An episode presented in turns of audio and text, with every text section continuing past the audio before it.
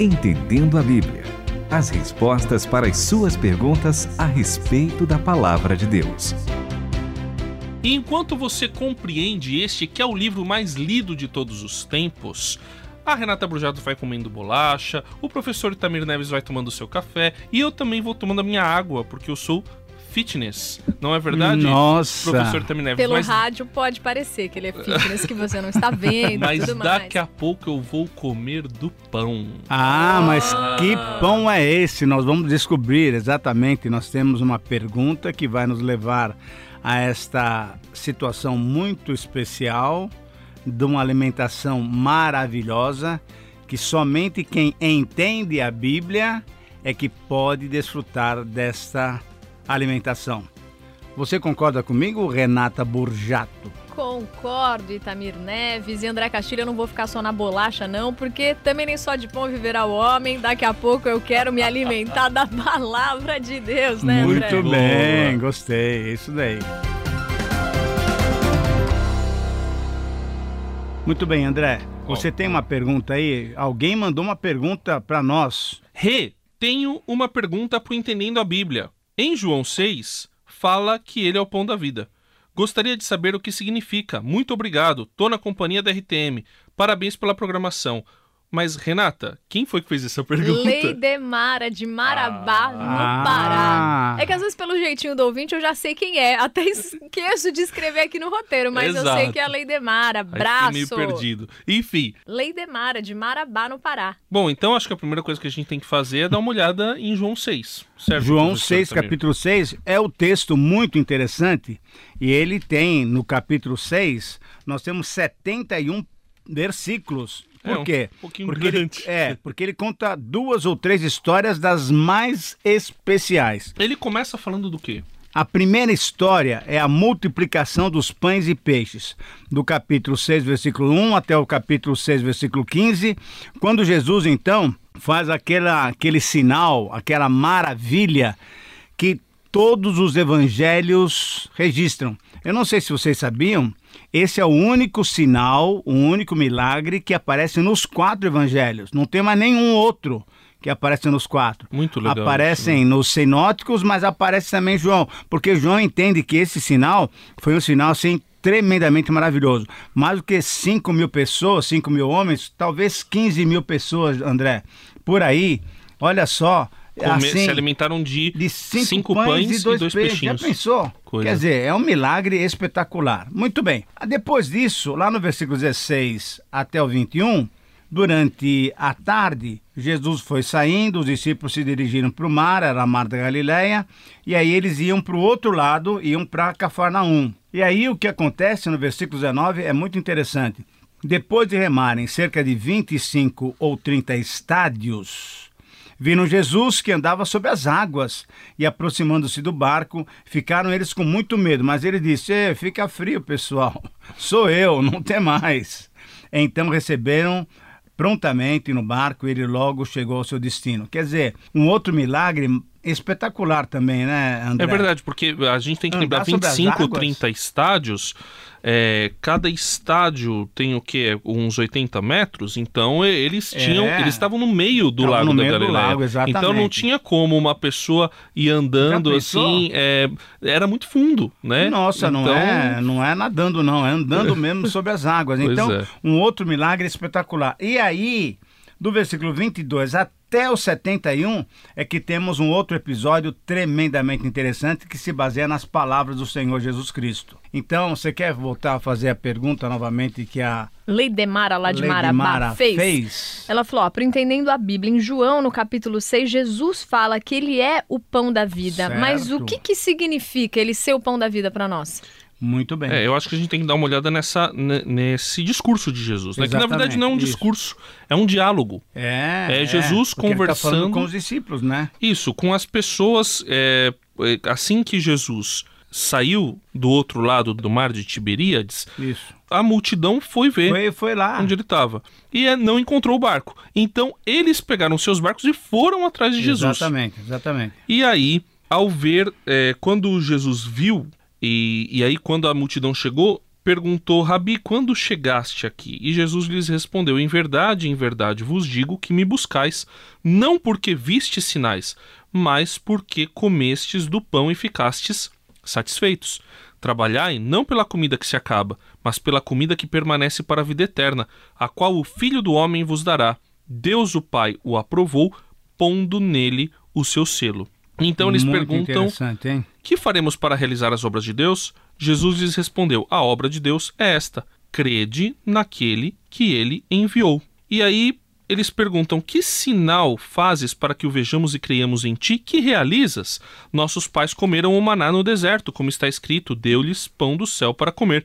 Jesus lhes respondeu: Em verdade, em verdade vos digo: Não foi Moisés quem vos deu o pão do céu, Meu mas meu amigo. Pai é quem vos dá o verdadeiro pão do céu, porque o pão de Deus é aquele que desce do céu e dá vida ao mundo. Aí eles pedem: Ah, Senhor, dá-nos sempre desse pão. E aí Jesus declara: Eu sou o pão da vida. Quem vem a mim jamais terá fome, e quem crê em mim jamais terá sede. Então aqui nós temos exatamente a questão que a Lei de Mara levantou. O que significa dizer Jesus que ele é o pão da vida? É exatamente isso que o Senhor Jesus está falando com a multidão. A multidão está interessada no alimento, né? No pão. No suprimento da sua necessidade mais básica. Exatamente. Quando eles começaram, estavam seguindo Jesus. Jesus multiplica, coloca pães e peixes para que eles pudessem comer. Puxa, esse daqui é, é, o- é, o- é, o- é o cara, né? Vamos dizer assim. Ele vai Agora- suprir todas as nossas É, necessidades. agora veja, eu queria que você lesse o versículo 15, porque diante desse milagre, a turma quis fazer Jesus de rei. É impressionante. Lê, lê o versículo 15. Percebendo Jesus que estavam prestes a vir e levá-lo à força para proclamá-lo rei, retirou-se novamente sozinho para o monte. Então, diante desse milagre tão espetacular, ah, não, é esse daqui que a gente quer seguir, é esse aqui que nos alimenta, essas necessidades básicas vão ser supridas, queremos ir. Aí eles dão a volta no lago, encontram Jesus, e aí Jesus começa a fazer esse discurso que você leu muito bem ali no texto, e aí Jesus fala: olha, na verdade, não foi Moisés que alimentou seus pais, não. Quem alimentou seus pais foi Deus. Quem deu o pão, o maná, foi Deus, o Pai. E o Pai está dando agora o verdadeiro pão. E o verdadeiro pão, quer queiram, quer não, sou eu. E a partir daí, então, que se estabelece essa, essa polêmica. O que, que significa Jesus ser o pão da vida? Continue conosco, Entendendo a Bíblia.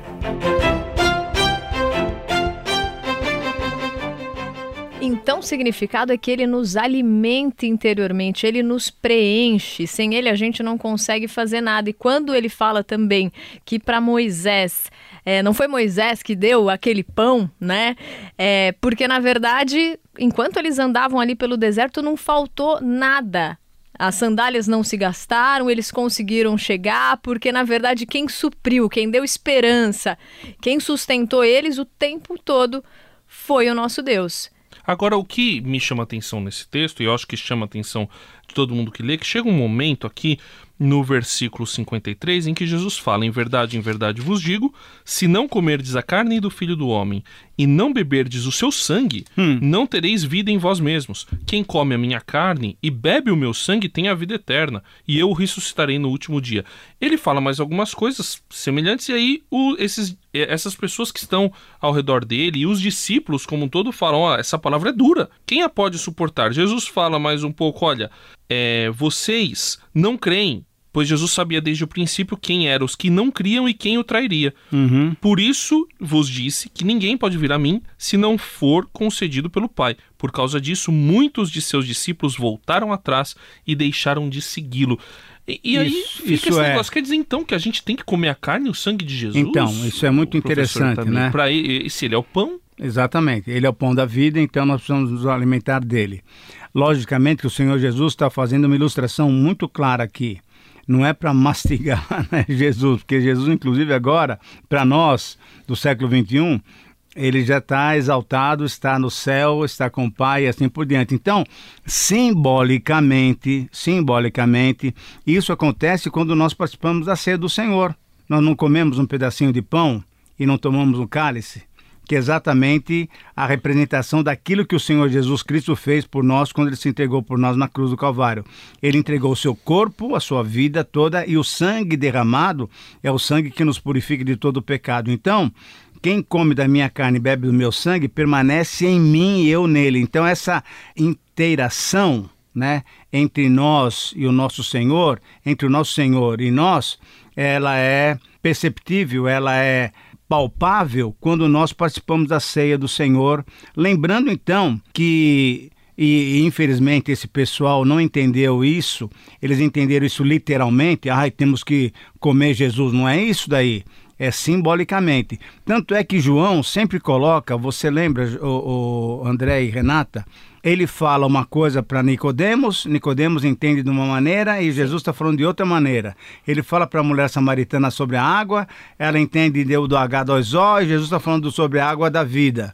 E agora ele fala sobre comer minha carne e meu sangue, e o pessoal está entendendo que é, é, é, um, é, um, negócio meio esquisito. E aí, por isso que eles falaram: essa palavra é dura demais, quem pode suportar? Mas Pedro responde: Senhor, para quem ah, iremos? Ah, aí sim. Tu tens as palavras de vida eterna. Nós nós cremos e sabemos que tu és o Santo de Deus. E o grande segredo é esse crer. É, porque foi isso que ele disse logo exatamente, no começo do diálogo. Exatamente. Ele falou: vocês têm que crer em mim. E é, comer o, a carne e beber o sangue é crer em Jesus. Quando a, a gente crê em Jesus, ele se torna o nosso alimento, exatamente. ele se torna o nosso sustento. O que eu acho legal é que aqui é uma prova clara de um povo que queria os milagres de Deus, mas não o Deus dos milagres. Exatamente. Muito interessante. Agora, você, querido ouvinte, que sabe que o Pai supre todas as suas necessidades, não vai ser como os pagãos que ficam se preocupando com comida ou com vestimenta, sabe que ele dá e que é o essencial que é ter ele no teu coração. E então continue mandando perguntas aqui pra gente, porque é uma delícia poder se alimentar da palavra de Deus e desse que é o pão da vida. Participe com a gente pelo WhatsApp 11 974 181 456 e pelo e-mail ouvinte arroba transmundial.com.br. Entendendo a Bíblia, com Itamir Neves, André Castilho e Renata Burjato. Uma realização transmundial.